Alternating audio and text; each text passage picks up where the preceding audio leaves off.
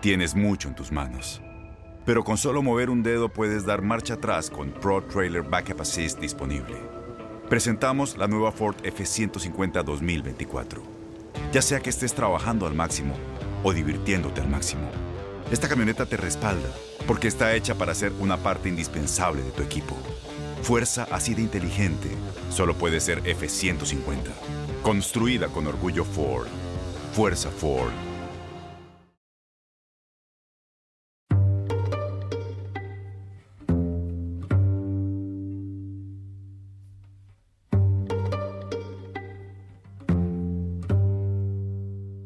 Bienvenidos a Mejor Vete, Cristina, un podcast de Univisión Noticias. Yo soy Inger Díaz Barriga y lo que estoy por contarles es cómo una historia que parecía tratarse del éxito de una chef mexicana en Estados Unidos se transformó en la historia de Cristina Martínez, una mujer que escapó de un secuestro, renunció a sus hijos dos veces, hizo rituales de santería, cruzó otras dos veces el desierto, liberó a un niño de los coyotes, vendió quesadillas en la calle, lavó platos por 7 dólares la hora, se casó sin saber inglés con un gringo 13 años más joven que no sabía español, fundó un movimiento nacional por los derechos de los inmigrantes y a pesar de ser indocumentada, consiguió que su restaurante fuera uno de los 10 mejores de Estados Unidos.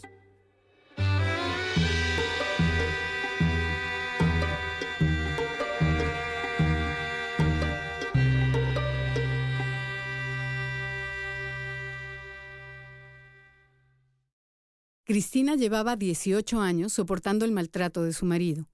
Isaías era un macho redomado, y todo empeoró aún más a partir del día en que ella lo descubrió consumiendo droga.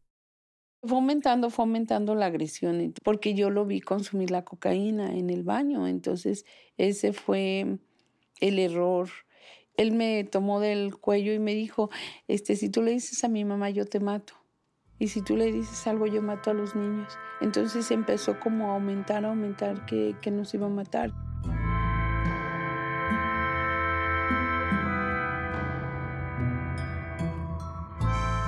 Para ella se volvió más difícil salir de la casa. Él estaba furioso y sus ataques fueron haciéndose más bestiales. Andaba siempre con una pistola y a la menor provocación la sacaba para amenazarla. El maltrato, las golpizas y los castigos aumentaron, de modo que en términos prácticos, Cristina vivió el final de su matrimonio en casa de Isaías casi como una prisionera. No, no me dejaba comer, no me dejaba comer. Me tuvo secuestrada prácticamente... ¿Cuánto tiempo? Seis meses, pero ya estaba yo muy delgada, totalmente desfigurada de mi cara, muy delgadita. Es difícil entender la complicidad de una familia entera. En esa casa, con Cristina e Isaías, vivían sus cuatro hijos, su suegra y dos cuñadas con sus respectivos maridos. Y según me contó Cristina, ninguno de los adultos que pudo haber intervenido se dio nunca por enterado de las golpizas que Isaías le daba. Mi suegra, supuestamente, que no oía cuando él me pegaba. En las noches, en la cama, así yo acostada y él, me, me golpeaba bien feo. En el momento crítico del que hablaba, la situación se tornó insostenible, al grado de que hasta sus hijos, al menos los dos más grandes, parecían tenerlo más claro que ella. Fue por esos días cuando Carla le dijo a su mamá que prefería matarse a seguir viviendo así. Cuando Carla me dijo eso, tenía menos de 12 años, entonces dije, esto ya no puede seguir así. Una golpiza especialmente escandalosa fue la que desencadenó el escape de Cristina. Esa vez, Isaías le había pegado con más saña que de costumbre mientras ella le pedía a gritos que por piedad se detuviera. Como tres noches antes, Isaías me golpeó en el obrador. Entonces mi vecino oyó que yo le grité, pues no, no me pegues, o sea, Isaías ya, o sea, cálmate. Entonces mi compadre fue a tocarnos a la casa. Cristina cuenta que Isaías lo invitó a pasar y le ofreció de comer. Después le ordenó a ella que lo atendiera, violentamente como era su costumbre. Cuando el compadre la vio toda golpeada, se atrevió a sugerirle a Isaías que no la tratara así, pero eso solo desató su furia. Dice esta hija de tu puta madre, dice, ya me tiene hasta la madre, dice que me va a pasar a dejar en paz, que avienta así con su pie en la mesa y, me, y agarra la salsa bien picosa y me la avienta en la cara. Entonces mi compadre, pues sí lo alcanzó a detener. Le dijo, no, este, espérate, compadre, ¿cómo, ¿cómo le vas a pegar delante de mí? Dice, mira cómo ya la tienes. Dice, no, no, compadre, eso no está bien. Isaías debía estar totalmente fuera de control en medio de su adicción, porque en un momento se volvió loco. No le importó que hubiera testigos.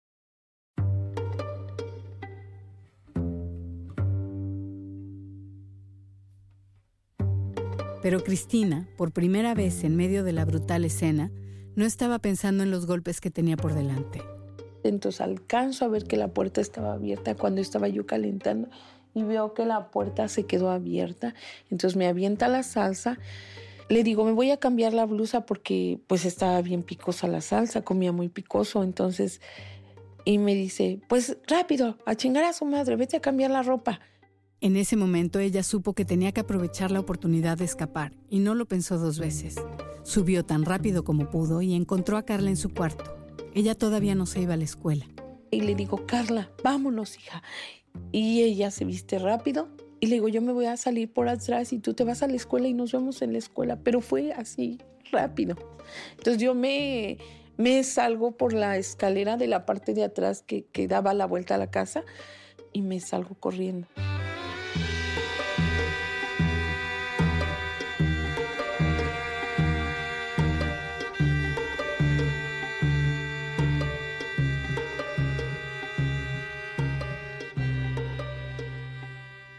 Corrí como una cuadra, pero haz de cuenta que venía yo en el desierto. O sea, cuando te dicen, córrele, que viene migración, esa misma adrenalina que sientes en el desierto, fue la misma adrenalina que, o sea, yo estoy, voy corriendo, pero así yo sentía que me quebraba porque ya no había comido, ya no había dormido, ya estaba golpeada, o sea, ya estaba para morir.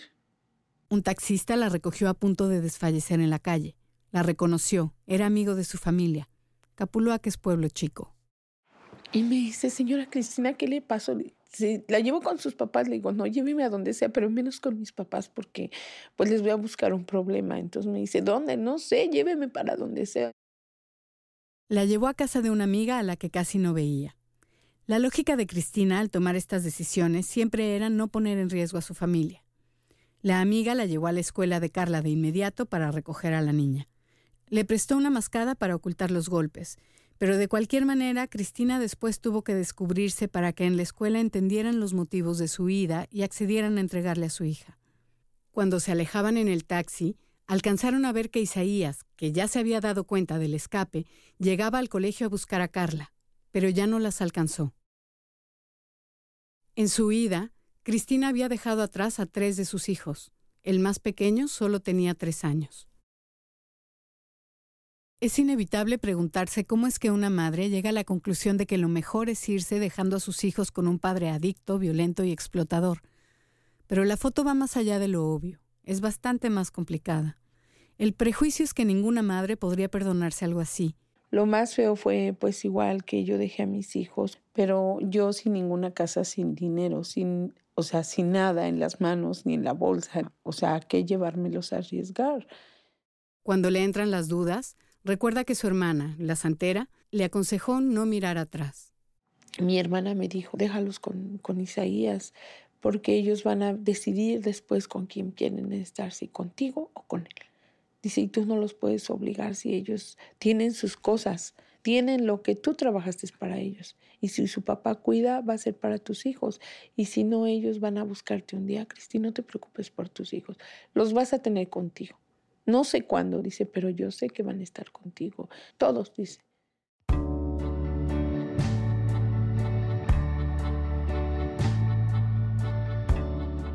Los consejos de su hermana han sido una influencia constante y determinante en la vida de Cristina. Logró tranquilizarla ante la perspectiva de abandonar a sus hijos. Este argumento sobre lo mucho que había trabajado por ellos y lo poco que les podía dar fuera de su casa es al que sigue recurriendo para no dejarse abatir cuando mira atrás y ve todo lo que ha pasado con sus hijos desde entonces. Aparentemente, Cristina prefiere no pensar mucho en eso, en el abandono. A veces creo que de ahí viene su obsesión frenética por el trabajo, que por eso no para. Como sea, cada tanto la duda se le vuelve a plantar enfrente, inevitable. pero a veces pienso que era mejor tenerlos conmigo aunque no tuviéramos nada. A veces lo piensas. Sí, pero digo, no, tampoco era justo si yo trabajé por muchos años para mis hijos, o sea, no podía yo sacarlos a llevar a sufrir si tenían algo que yo había hecho.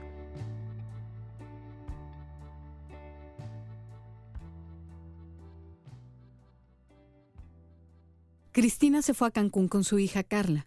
La oportunidad de escapar las tomó por sorpresa. Se fueron sin nada.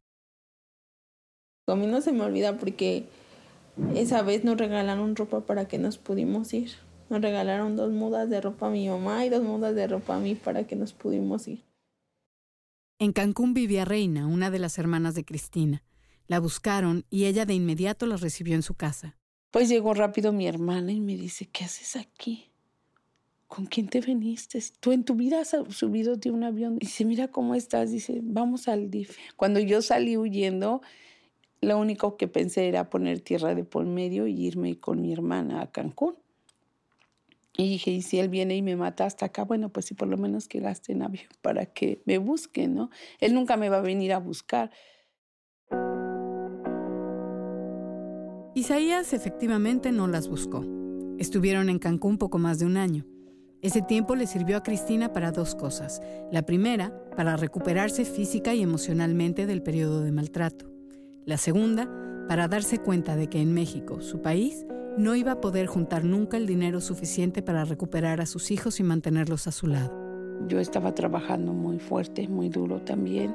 ¿En qué? ¿En un restaurante? En un restaurante que está cerca de la casa de mi hermana, entonces cocinaba, lavaba yo trastes, hacía las salsas, pero solamente me pagaban 63 pesos, entonces no alcanzaba ni para la comida, ni para el VAS, ni para pagar la luz, ni para, pagar los gastos míos y de mi hija, pero no podía yo hacer más dinero. Y vendí barbacoa, vendí carnitas ahí en Cancún y no había de dónde. Salía yo a vender paletas, fruta, la picaba yo, salía yo a vender a, a la escuela y pero los niños es no comprando porque tampoco tienen dinero. Entonces es pobreza con más pobreza. Luis, el ex de su hermana Reina, vivía en Estados Unidos desde hacía tiempo y le mandaba dinero regularmente para la hija que habían tenido juntos. Las llamaba por teléfono a menudo. Una vez le contestó Cristina. Y le digo, Luis, hay trabajo en Estados Unidos y se ríe. Ja, ja, ja, dice, ¿y de qué quieres venir a trabajar? Le digo, pues de lo que sea. Dice, pues hay mucho trabajo, solamente que tú aguantes. Dice, mira, se van a venir el jueves. Saca tu pasaporte y si te lo dan, te vienes el jueves. O sea que yo no me preparé ni física ni mentalmente para venir y atravesar el desierto. Algo horrible. Carla me contó que, en efecto, el viaje se organizó tan pronto que su mamá no tuvo tiempo de pensarlo demasiado. Y mi mamá dijo, me voy. Pues fue muy rápido todo. En lo que arreglaron lo del pasaporte y vieron unas cosas para que no se quedara nada pendiente. Hablaron mi tía y mi mamá conmigo. Pues que ella se iba a ir para que, pues para que me diera un, estilo de vida mejor, para que yo continuara estudiando. Entonces me dijeron, si tú dices que no se va, no se va. Si tú dices que se va, se va a ir. yo no, pues, pues que se vaya, ¿no? Te vas a quedar con tu tía, le tienes que echar ganas a la escuela, te tienes que portar bien. Y yo, pues sí. Y fue que mi mamá se fue. Luis le prestó tres mil dólares a Cristina para pagar el cruce. Los trámites no tardaron en resolverse. Sin duda a Carla le asustaba separarse de su mamá, pero lo que más miedo le daba era lo que pudiera pasarle en el desierto. Le daba terror no volverla a ver.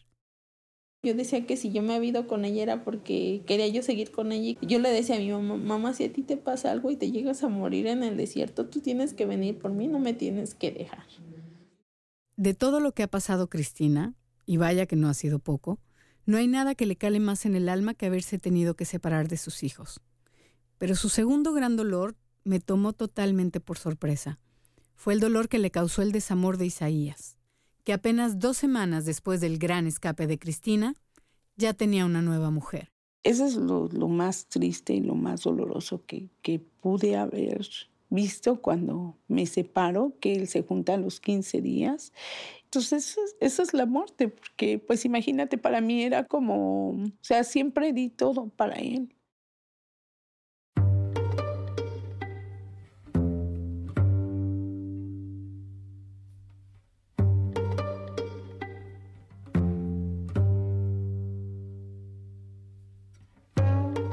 En el siguiente capítulo, Cristina atraviesa no una, sino dos veces el desierto e inicia la aventura de la vida sin papeles en Estados Unidos.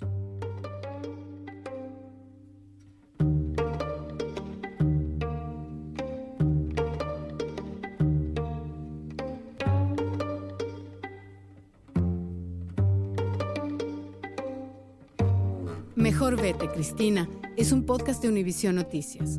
Yo soy Inger Díaz Barriga y lo que relato es una historia investigada, escrita y editada por mí. Delia Rodríguez es la productora ejecutiva y la edición general estuvo a cargo de Sofía Ruiz de Velasco. La ambientación es un trabajo de María Sánchez Díez y José Luis Osuna compuso dos temas originales para esta historia. La mezcla es de Carlos Hurtado. Gracias a Cristina Martínez y a Benjamin Miller en Filadelfia, a la familia Martínez, en especial a Carla, José y Paco en Capuluac, México, y a Carlos Cortés en las cabinas de Univisión en Miami.